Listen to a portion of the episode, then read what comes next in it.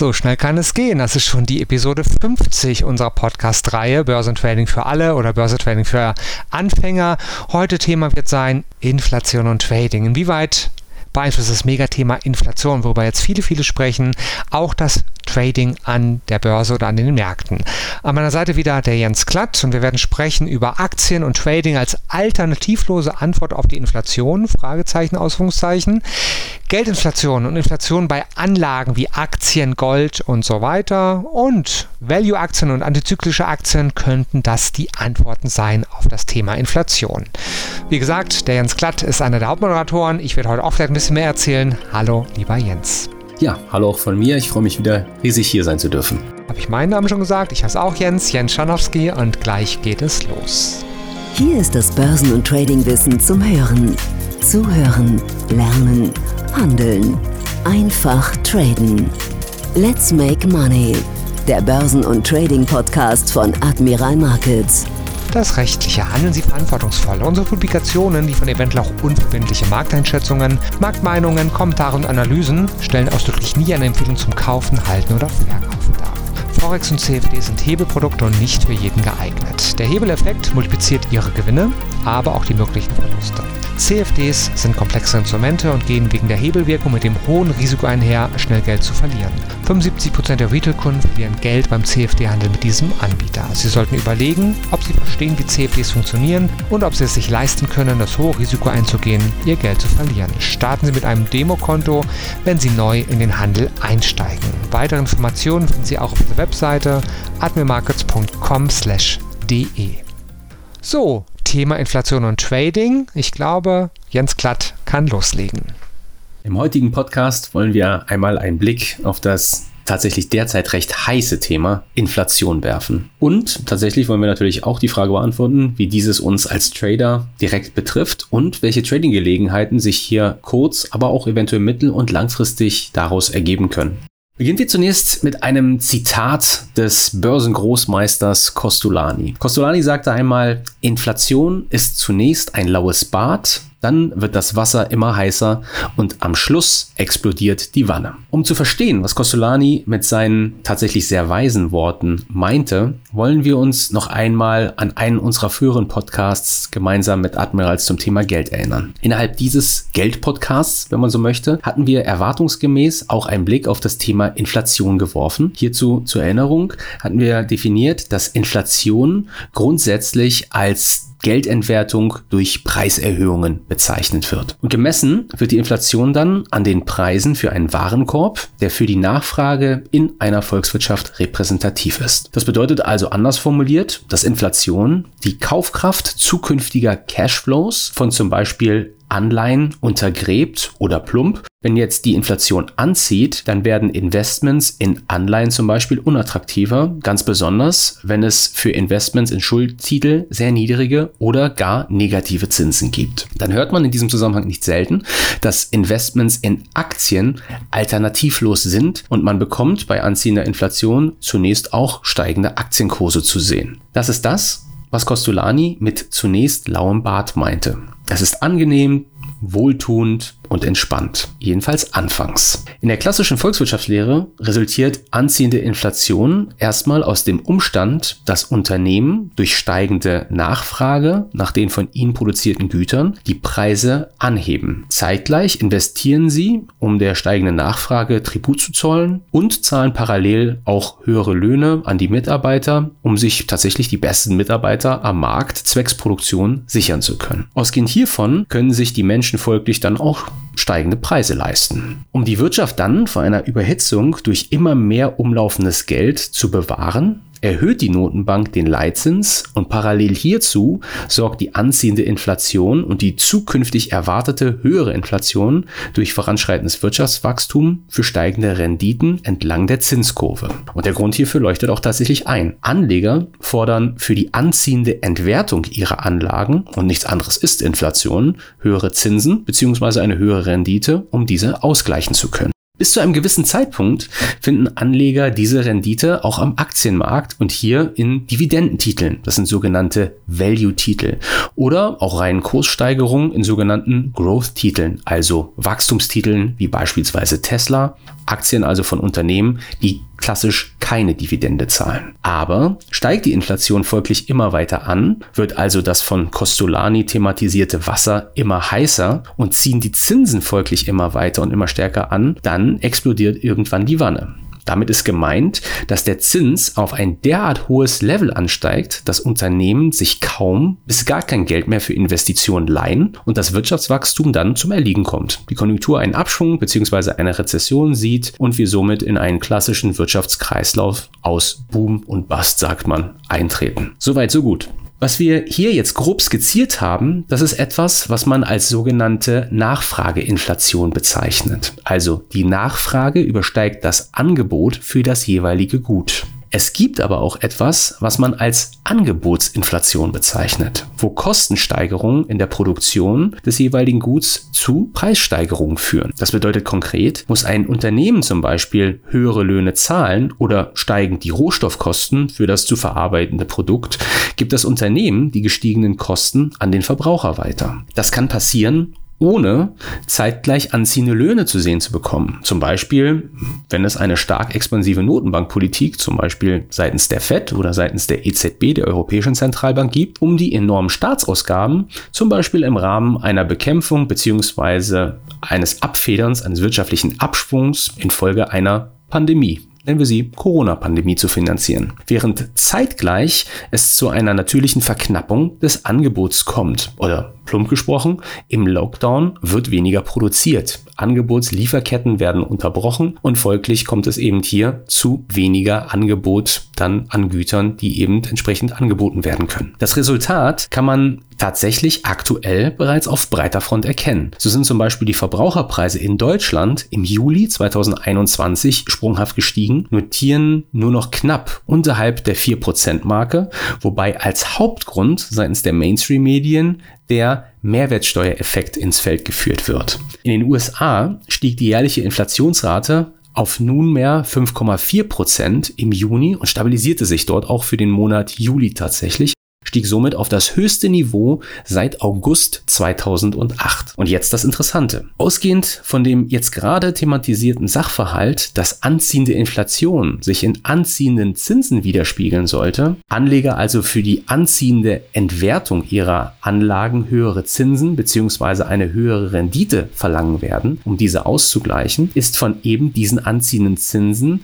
weit und breit nichts zu sehen bzw. noch nicht viel zu hören. So zum Beispiel spielte der Fed-Chairman Jay Powell, also das heißt der Notenbankchef der US-amerikanischen Notenbank, auf der jüngsten Fed-Notenbankentscheidung zum Beispiel die Gefahr für die US-Wirtschaft durch die sich ausbreitende Coronavirus-Delta-Variante, von der man jetzt überall hören kann, regelrecht herunter und lieferte ein Indiz, dass die Fed selbst bei einer sich aufhellenden Konjunkturlage noch sehr, sehr lange an ihrem aktuell geldpolitisch expansiven Kurs festhalten wird, trotz der jüngst veröffentlichten Inflationszahlen. Und zeitgleich sind im Zeitfenster hier zwischen der Juni- und der Juli-Zinsentscheidung innerhalb von sechs Wochen 2021 die Zinsen zehnjähriger US-Zinsen um fast 0,5 Prozentpunkte gefallen, während sie eigentlich hätten steigen müssen bzw. steigen sollen. Also was passiert da? Ich denke, dass die einfachste Erklärung hierfür das Wort Manipulation sein dürfte. Also sprich, die US-Notenbank Fed drückt die Zinsen, ähnlich wie auch die Europäische Zentralbank hierzulande,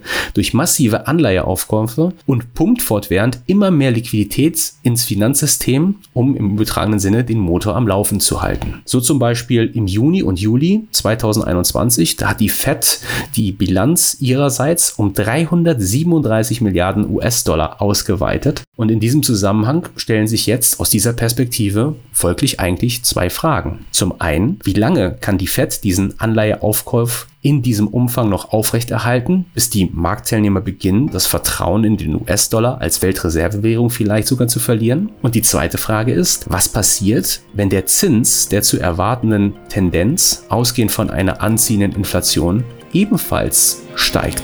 Sie hören den Börsen- und Trading-Podcast von Admiral Markets. Wir sind der DAX 30 Spezialist in Deutschland. Wir sind Trader. Wir handeln in allen Börsenlagen, in steigenden und fallenden Märkten. Wir sind die Experten und unterstützen mit Wissensvermittlung, Know-how und dem richtigen Handelswerkzeug. Lernen Sie uns kennen. In Bezug auf die erste Frage wollen wir es mit einem Klassiker unter Tradern halten. Don't fight the Fed. Also bedeutet, stelle dich niemals gegen diese Anleiheaufkäufe der Fed. Und um das dann noch zu ergänzen mit einem weiteren Zitat eines vielseits bekannten Ökonomen, John Maynard Keynes, die Märkte können sich wesentlich länger irrational verhalten, als du solvent bleiben kannst. Gefühlt befinden wir uns so ein wenig auf der Zielgeraden, ganz besonders hier in Europa und in Bezug auf die EZB. Aber dieses apokalyptische Szenario, dass der Euro uns mit einem großen Knall um die Ohren fliegt, das wird ja schon an einigen Stellen auch schon seit längerer Zeit gespielt und wurde auch skizziert, detailliert und hat sich zumindest bis jetzt, vielleicht möchte man sagen, Gott sei Dank, noch nicht bewahrheitet. Aber in Bezug auf die zweite Frage, können wir durchaus eine Idee formulieren. Denn im Anschluss an die massive Volatilität, also die starken Schwankungen, die wir infolge des Ausbruchs der Corona-Pandemie, Lockdown und dergleichen zu sehen bekommen haben, im März 2020 kam es zu einem fast schon, man möchte sagen, unfassbaren Run auf Tech bzw. Growth oder auch Wachstumstitel. Grundsätzlich scheint das wenig überraschend, ehrlich gesagt, denn Tech-Aktien entwickeln sich in einem Marktumfeld mit niedrigen Renditen und positiven Wirtschaftsaussichten oder sich einer erholenden Wirtschaft und einem dann entsprechend prosperierenden Wachstumsausblick grundsätzlich eigentlich gut. Und naja, nun wird sich der Hörer eventuell erst einmal fragen, was ist denn mit diesen positiven Wirtschaftsaussichten gemeint und prosperierender Wachstumsausblick? Die Welt die wir jetzt post-Corona vor uns sehen, die schaut irgendwie nicht so positiv und nicht so prosperierend aus. An erster Stelle ist hier erstmal die Rückkehr zu einem wirtschaftlichen Normal gemeint. Also das heißt die Hoffnung darauf, dass der Fortschritt hinsichtlich zum Beispiel der Impfkampagnen zu einer Rückkehr in die Welt in Anführungsstrichen nennen wir es mal, Prä-Corona führt. Erinnern wir uns in dieser Stelle an einen jüngst mit Admirals veröffentlichten Podcast und unsere Ausführungen hier zum Thema Wachstumstitel. Hier haben wir zum Beispiel in Bezug auf Wachstumsinvestoren fünf Schlüsselfaktoren bei der Auswahl von Unternehmen, die Kapitalzuwachs bieten könnten, herausgestellt. Wir hatten gesagt, dass Wachstumstitel, die interessant für Investoren sind, über starkes historisches Gewinnwachstum verfügen, ein starkes zukünftiges Gewinnwachstum verfügen, hohe Gewinnmargen ausmachen, eine starke sogenannte Eigenkapitalrendite haben, auch bekannt als ROE, und eine starke Aktienperformance generell zu erwarten ist. Und zu den stärksten Kandidaten hier aus den USA beispielsweise zählen eben Tesla, aber auch Roku, vielleicht in gewisser Form Teladoc, Square, Zoom, Spotify oder auch Shopify. Schaut man jetzt etwas genauer hin, liefert zum Beispiel Tesla ausgehend von den jüngsten Quartalszahlen eine Wachstumsrate von etwa 70 Prozent. Roku von etwa 40 Prozent, Square ebenfalls von rund 40 Prozent, Zoom ebenfalls von etwa 40 Prozent, Shopify von 33 Prozent, Spotify von etwa 20 Prozent und Teladoc von sogar rund 80 Prozent. Naja, und ausgehend hiervon ist es wenig überraschend, dass Katie Wood, die den sogenannten ARC Innovation ETF, den vielleicht aktuell heißesten ETF am Markt, hier dass die diese Titel innerhalb ihrer Top 10 Holdings eben hat. Das heißt also, dieser ETF von einer großen Positionierung in diesen gerade aufgelisteten Titeln eben zehrt, beziehungsweise sich diese in diesem Portfolio wiederfinden. Wollen wir ganz kurz für den einen oder anderen, dem dieser Name noch nicht so geläufig ist, vielleicht Katie Wood einmal hier vorstellen, beziehungsweise ganz besonders ihren sogenannten ARC Innovation ETF. Also ARC von Katie Wood definiert disruptive Innovation als die Einführung eines technologisch ermöglichten neuen Produkts oder einer Dienstleistung, die möglicherweise die Funktionsweise der Welt verändern kann. Und ausgehend hiervon zählen zu den Unternehmen, die von ARC angesteuert werden und die Katie Wood entsprechend auswählt, zählen eben diejenigen Unternehmen zu, die auf die Entwicklung neuer Produkte oder Dienstleistungen, technologische Verbesserungen und Fortschritte in der wissenschaftlichen Forschung in den Bereichen DNA-Technologie, also die sogenannte genomische Revolution, industrielle Innovation in den Bereichen Energie, Automatisierung und Fertigung, das ist die sogenannte Industrial Innovation, wie sie sie bezeichnet, gemeinsame Technologie, Infrastruktur und Dienste, also das Internet der nächsten Generation und zum Beispiel Technologien, die Finanzdienstleistungen effizienter und effektiver machen, also die sogenannte Fintech Innovation und auf diese Unternehmen in diesen Bereichen eben setzen. Und jetzt muss man Folgendes sich in diesem Zusammenhang vor Augen führen. Im Zeitfenster zwischen 2020 und Mai, Juni 2021 hat eben Katie Woods ETF-Universum hier aus dem ARC-Spektrum Kapitalzuflüsse von über 50 Milliarden US-Dollar gesehen, was in der Tat ARC zum größten aktiv gemanagten ETF der Welt hat werden lassen. Katie Woods zeitgleich zu einem regelrechten Rockstar der Investmentbranche hat werden lassen und einem immer wieder eingeladenen Gast zum Beispiel in diversen Formaten im US-amerikanischen TV bei CNBC zu Interviews und dergleichen. Aber wo viel Licht ist, ist eben auch Schatten und es kommt hier zu einem Problem möchten wir es vielleicht nennen. Denn grundsätzlich lässt sich sagen, dass Wachstumswerte in der Regel von billigen Liquiditätsspritzen und quantitativen Lockerungen seitens einer Zentralbank, wie gerade eben schon eingangs geschildert, profitieren. Was Wachstumstitel aber gar nicht mögen, sind steigende Zinsen. Besonders sprunghaft steigende Zinsen, die hervorgerufen werden durch eine stark anziehende Inflation. Und da wir in der ersten Hälfte des Jahres 2021 eben genau diese anziehenden Zinsen zu sehen bekommen haben, jedenfalls kurzzeitig, da schaut der eine oder andere mal auf das Zeitfenster Februar, März 2021 und dann auch den zu erwartenden sogenannten Pull-in oder Rücksetzer in Tech-Titeln größtenteils, der allerdings jetzt nicht nur aus dem überhitzten Umfeld, sondern sicherlich auch inflationsbegünstigt war, scheint es dann wenig überraschend, dass in genau diesem Zeitfenster eben, wie gerade gesagt, Wachstumstitel eher durchwachsen performt haben, tatsächlich sogenannte Value-Titel besser performt haben. Auch diese Value-Titel wollen wir natürlich jetzt mal etwas detaillierter beleuchten. Also, was sind Value-Titel? Als Value-Titel kann man grob gesprochen Aktien bezeichnen, die aktuell auf einem Niveau gehandelt werden, welches unterhalb ihres fundamental fairen Niveaus liegen. Also der Klassiker in diesem Zusammenhang, da wird der eine oder andere Podcast-Zuhörer jetzt sich schon gleich denken, Warren Buffett, das ist doch ein klassischer Value-Investor. Und tatsächlich ist es dann eben so, dass Warren Buffett nicht selten genau in diesen Value-Titeln sich eben wiederfindet und eher, naja, Growth-Titel, ich würde nicht sagen, nicht mit der Kneifzange anfasst, aber zumindest etwas reservierter im Hinblick auf eben diese Growth-Titel sich präsentiert. Kennzahlen die Value-Investoren betrachten, sind zum Beispiel eine hohe Dividendenrendite oder ein niedriges Kurs-Gewinn-Verhältnis, auch kurz bekannt als KGV. Und Value-Titel, klassische Value-Titel, sind in der Regel sogenannte Blue-Chip-Companies, also Blue-Chip-Unternehmen, etablierte, stabile, anerkannte Unternehmen, die dann in großen Aktienindizes wie dem Dow Jones beispielsweise gelistet sind. Hier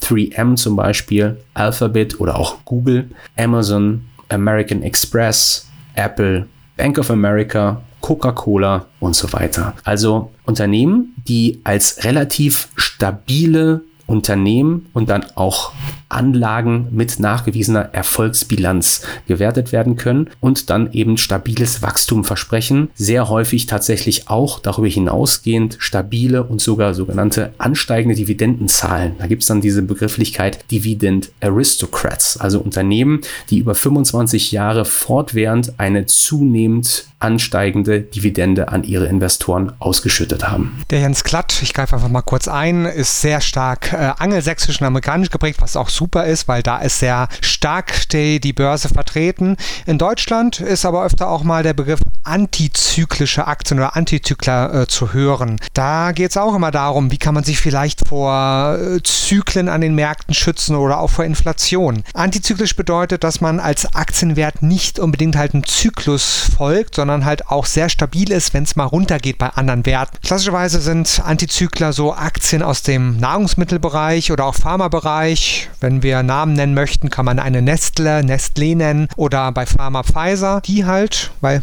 Gesundheits- und äh, Medikamente brauchen wir immer und Nahrungsmittel auch, halt stabiler sein sollen und auch bei Inflation oft gesucht werden. Das nochmal als kleiner Einwand oder Ergänzung von mir, wenn es darum geht, Value-Titel und in Deutschland meistens Antizykler genannt. Zurück aber jetzt zu Jens Klatt. Ja, und genau diese Value-Titel, Antizykler, haben Wachstumstitel oder, um es wieder angelsächsisch zu halten, Growth-Titel in der ersten Hälfte des Jahres 2021 tatsächlich ein wenig den Rang abgelaufen. Und ähm, hierfür gibt es mehrere Gründe, die wir mal näher beleuchten wollen. Also zum einen ist der Wachstumsbereich gerade ein, im Englischsprechenden sagt man crowded trade. Also das bedeutet etwas anders formuliert, es konzentriert sich ein unglaublich hohes Interesse auf diese Wachstumstitel und die sind einfach gerade heiß an den Märkten unter auch längerfristig, mittelfristig bis längerfristig orientierten Anlegern. Das ein bisschen detaillierter. Wenn man sich diesen massiven Zulauf in eben diese gerade schon detailliert eingeführten Wachstumstitel hier in 2020 anschaut, also eine Tesla, eine Roku, eine T-Doc, also Teladoc an der Stelle und eben nun anziehende US-Zinsen, dann sind einige vielleicht möchte man auch sagen, fast alle, mindestens viele Wachstumstitel ein wenig ihrer Zeit vorweggelaufen. Das haben also, haben schon vieles ihres Wachstumspotenzials bereits eingepreist und dürften tatsächlich dann in den kommenden Monaten eventuell gegenüber diesen sogenannten Antizyklern oder Value-Titeln eher unterdurchschnittlich performen, da Value-Titel normalerweise eben dazu tendieren, in sogenannten stagflationären Umfelden besser abzuschneiden. Also einerseits eine eher eher stagnierender Wirtschaftsausblick in diesem Zusammenhang, dass Corona und irgendwelche Variationen dieser Pandemie oder dieses Virus in irgendeiner Form nochmal Unsicherheit schüren, die dann eher Investments und die Wirtschaft im Grunde genommen eher stoppen oder zumindest zurückhalten. Und zeitgleich haben wir eine anziehende Inflation, die dann eben zeitgleich in einem nicht wachsenden Wirtschaftsumfeld Probleme nach sich zieht, besonders wenn die Notenbanken schon entsprechend expansiv unterwegs sind. Dann spricht man eben von einem stagflationären Umfeld. Und das sind gemeinhin bekannte Umfelder, in dem eben sogenannte Antizykler verhältnismäßig gut performen. Dann gibt es noch einen anderen Schritt, nämlich die sogenannte technologische Revolution. Also, während aktuell oder grundsätzlich vielleicht möchte man auch sagen, die Devise zu gelten scheint, Tech eats the world. Also, das heißt, der Technologiesektor, der teilt im übertragenen Sinne die Welt unter sich auf, gilt es an erster Stelle wohl besonders hier die langfristige Komponente zu sehen. Sobald sich das Wirtschaftswachstum nun nur noch durch die Liquidität der Notenbanken und Subventionen seitens der jeweiligen Regierung aufrechterhalten lässt, beziehungsweise man könnte jetzt auch dann wieder was Englisch einführen, faken lässt, also im Grunde genommen so tun lässt, als ob die Illusion nur aufrechterhalten wird, dass dort Wirtschaftswachstum ist, welches aber nur den äußeren Schein erweckt, allerdings nach innen relativ hohl anmutet, dann wird sich das eventuell eher früher als später In scharfen Rücksetzern in eben auch ganz besonders diesen Wachstumstiteln widerspiegeln oder zumindest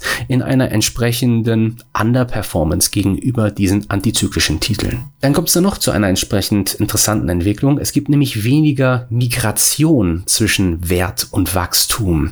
Also die Bezeichnung Migration bezieht sich hier auf Unternehmen, die je nach ihrer aktuellen Situation neuerdings eher als Value oder auch Antizykler bezeichnet werden, beziehungsweise dann oder auch, möchte man sagen, als Growth- oder Wachstumstitel eingestuft werden. In diesem Zusammenhang einfach mal ein klassisches Beispiel, um das weniger kryptisch zu halten. Nehmen wir zum Beispiel Apple, ein ehemals bis vor kurzem noch Growth-Titel, der sich jetzt als klassischer Value-Titel bereits begonnen hat zu etablieren oder auch Amazon zum Beispiel ist da ebenfalls zu nennen. Wenn wir jetzt zum Beispiel dann Amazon nehmen, dann könnte man dahingehend argumentieren, dass man sagt, Amazon Amazon hat sich eben durch sein starkes Wachstum mittlerweile dahingehend entwickelt, dass man eine regelrechte Monopolstellung eben hier vorfindet. Und Amazon macht es somit neuen Unternehmen schwerer oder hindert sie sogar daran, hier Marktanteile zu gewinnen und dann ebenfalls eine Wachstumsgeschichte zu schreiben. Und dann, dann kommt da noch ein ganz entsprechender wichtiger Aspekt. Wir sprachen gerade schon von der Unterbewertung grundsätzlich von Value-Titeln, die eben gegeben sein muss, um Investments auf den Weg zu bringen. Value ist verhältnismäßig günstig in Relation zu Wachstumstiteln. Zwischen 2010 und 2020 hat zum Beispiel der Value-Bereich Wachstumstitel im Schnitt jährlich um 6,11% underperformed. Also das bedeutet etwas anderes. Wenn ich in Wachstumstitel investiert habe, habe ich im Schnitt 6% und mehr pro Jahr mit meinen Aktieninvestments verdienen können. Und auf der Kehrseite allerdings müssen wir das auch mal historisch betrachten. Nehmen wir mal die letzten 100 Jahre, wo es ja immer diese Phasen gab, wo Wachstum auch mit entsprechenden, vielleicht man nennt sie dann disruptiven Innovationen, wie ARC oder beziehungsweise Katie Wood es bezeichnet, gegeben hat. Da war es dann so, dass in den letzten 100 Jahren dieser Wachstumsaktienbereich Value tatsächlich hier um 3,19% underperformed hat. Also das bedeutet etwas anders formuliert, langfristig betrachtet haben Wachstumstitel nicht so gut performt wie eben diese Antizykler oder Value-Titel. Und tatsächlich kann die aktuelle Periode eben der Value Underperformance in Bezug auf Dauer und Ausmaß sogar vielleicht als die, sogar rein quantitativ, also rein auf Zahlen basierend, sogar die extremste aller Zeiten angesehen werden, was dann wiederum natürlich Gedanken laut werden lässt, wonach man eine sogenannte Mini-Reversion zu sehen bekommen könnte. Also eine Value Outperformance, ein Rückpendeln zum historischen Normal gegenüber Growth und das dann wahrscheinlich oder zumindest mal wahrscheinlich wahrscheinlicher werden lässt, weswegen eben Investments in Antizykler im aktuellen Umfeld eventuell bessere Ideen hinsichtlich Investments sind, als es das eben in Wachstumstiteln wäre. Natürlich kommen wir auch nicht umhin, auch das Thema Gold, wenn wir über Inflation und Trading und Börse sprechen, auch mal anzuschneiden. Sie haben es bestimmt schon mal gehört, Gold, Safe Haven, wenn wir es Englisch aussprechen, oder Gold ein sicherer Hafen, Schutz vor Inflation. Wenn die Zentralbanken wie die EZB es will, kann ja theoretisch bildlich gesprochen Geld drucken oder einfach Zahlen neu in die Systeme reinschreiben, was bei Gold nicht so möglich ist. Gold ist eben nicht beliebig vermehrbar. Mit Gold fällt es sich wohl nicht so sehr anders als bei den Value-Aktien oder den Antizyklern auch. Auch hier kann immer mit kleineren oder größeren Kursschwankungen gerechnet werden. Viele meinen aber, dass solche Anlageformen zumindest nicht das Thema Inflation als Kurstreiber hoch oder runter haben. Wie eben schon gesagt, Gold lässt sich nun mal nicht beliebig vermehren oder wie Geld drucken. Wer meint, eine inflationssichere Anlage zu brauchen, kann Gold und auch antizyklische Aktien immer mit in seine Anlagen einbeziehen. Der Kursverlauf von Gold langfristig betrachtet auf 5 Jahre Sicht, jetzt im August 21, wenn wir diesen Podcast aufnehmen, zeigt jedenfalls eine schöne Performance von rund 30% plus. Wer mehr zum Thema Gold erfahren möchte, auch dazu gab es bereits eine Podcast-Episode. Einfach mal in unseren Podcast-Episoden reinschauen und dann nach dem Thema Gold suchen. Und wir haben auch zum Thema Gold wöchentlich eine schriftliche Analyse auf unserer Webseite auf atmemarkets.com/de im Wissensbereich bei den Analysen schauen und dann auch mal dort dienstags immer die schriftliche Goldanalyse sich anschauen, wer mehr zum Thema Gold erfahren möchte. Fassen wir für heute zusammen. Was sind die Key Facts? Und was sollte ich jetzt als nächstes tun? Ja, und jetzt die Frage der Fragen viel theoretisches Wissen, viel auch längerfristig orientierte Anleger vielleicht, die sich da angesprochen fühlen. Aber die aktiven Trader unter uns, die werden sich jetzt in diesem Zusammenhang absolut nachvollziehbar die Frage stellen, warum sind denn diese Informationen für mich als Trader von Interesse? Was kann ich denn damit machen? Also so, dass ich es auch kurzfristig in meinem Trading mit einfließen lassen kann. Nun, wir sind sehr fundamental geworden. Besonders kurzfristig agierende Trader dürften also in diesem Zusammenhang sich wirklich diese Frage logischerweise stellen. Warum sollte mich das interessieren? Und plump gesprochen, nun, die Inflation kommt. Für viele ist sie eventuell sogar bereits da. Das zeigen diverse Wirtschaftsveröffentlichungen jetzt in der jüngeren Vergangenheit und es lässt sich auch nicht mehr wegdiskutieren. Und was wir als Trader versuchen, wir wollen eine über Marktdurchschnitt liegende Rendite in unserem Trading erzielen. Also wir versuchen tatsächlich an erster Stelle mit unserem Trading eine über der Inflation liegende Rendite zu erzielen, um eben den Kaufkraftverlust durch diese zu kompensieren.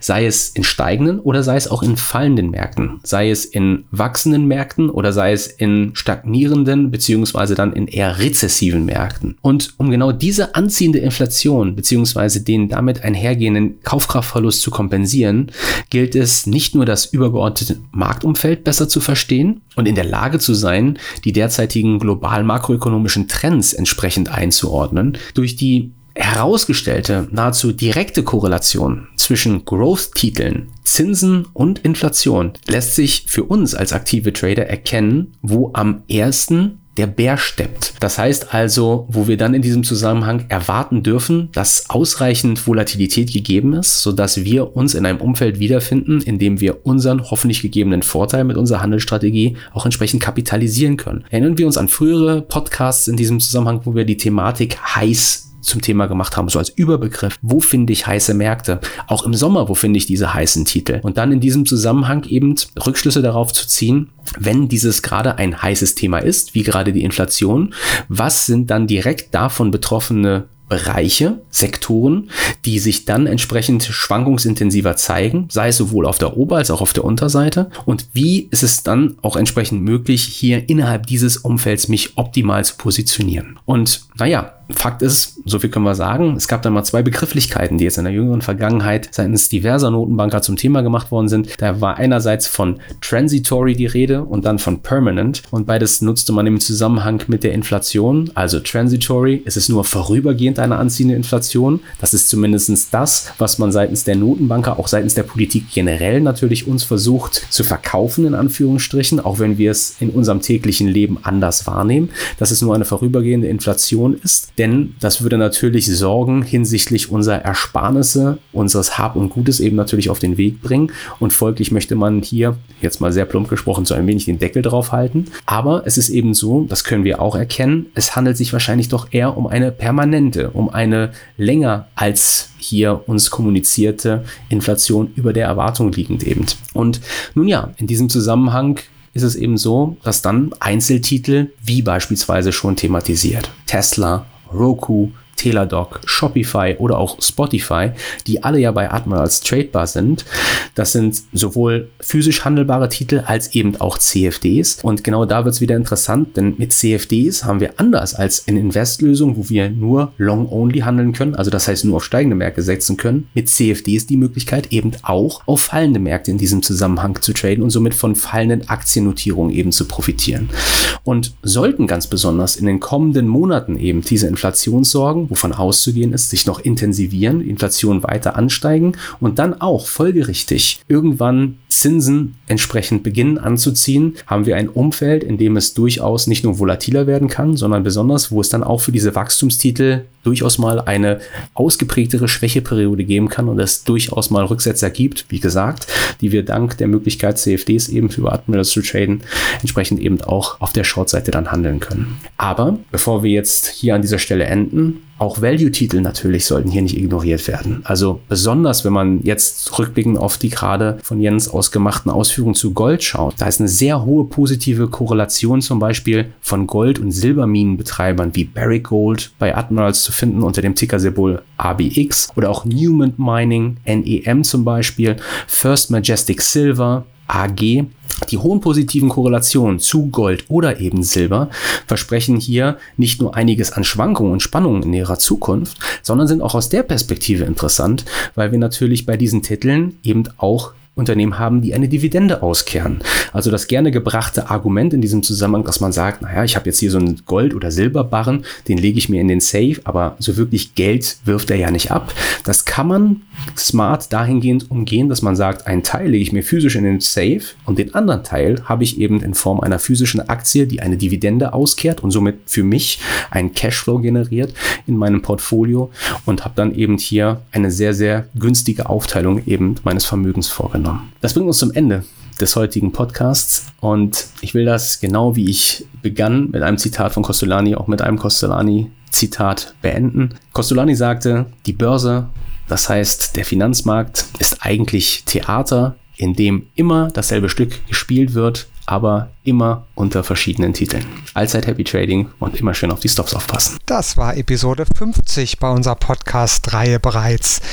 Die Inflation kann auch die Kurse oder die Anlageentscheidung mit beeinflussen, aber es ist auch nur eines der Einflussfaktoren. Viele weitere spielen auch eine Rolle und die finden Sie natürlich in den 49 anderen Episoden und den hoffentlich hunderten weiteren Episoden.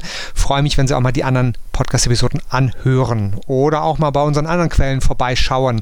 Zum Beispiel im YouTube-Kanal youtube.com slash Deutschland. Dort finden Sie jede Woche bis zu 15 neue Videos oder auch Live-Webinare, wenn Sie live dabei sein möchten. Das finden Sie auf atmemarkets.com/de. Den anderen Tipp wiederhole ich nochmal: die Goldanalyse. Wenn Gold für Sie ein Thema ist bei Inflation, einfach jeden Dienstag mal die aktuelle Einschätzung als Wochenausblick anschauen. Und natürlich finden Sie noch viel, viel mehr. Sich einfach mal über die Webseite umschauen. Mit Sicherheit ein guter Tipp von unserer Seite. Dankeschön, allzeit gute Trades und wir hören uns wieder. Das war Let's Make Money, der Börsen- und Trading-Podcast von Admiral Markets. Schauen Sie auch in unserem YouTube-Kanal vorbei, um tägliche Analysen über die interessantesten Märkte zu erhalten. Alle Angebote von uns finden Sie auf unserer Internetseite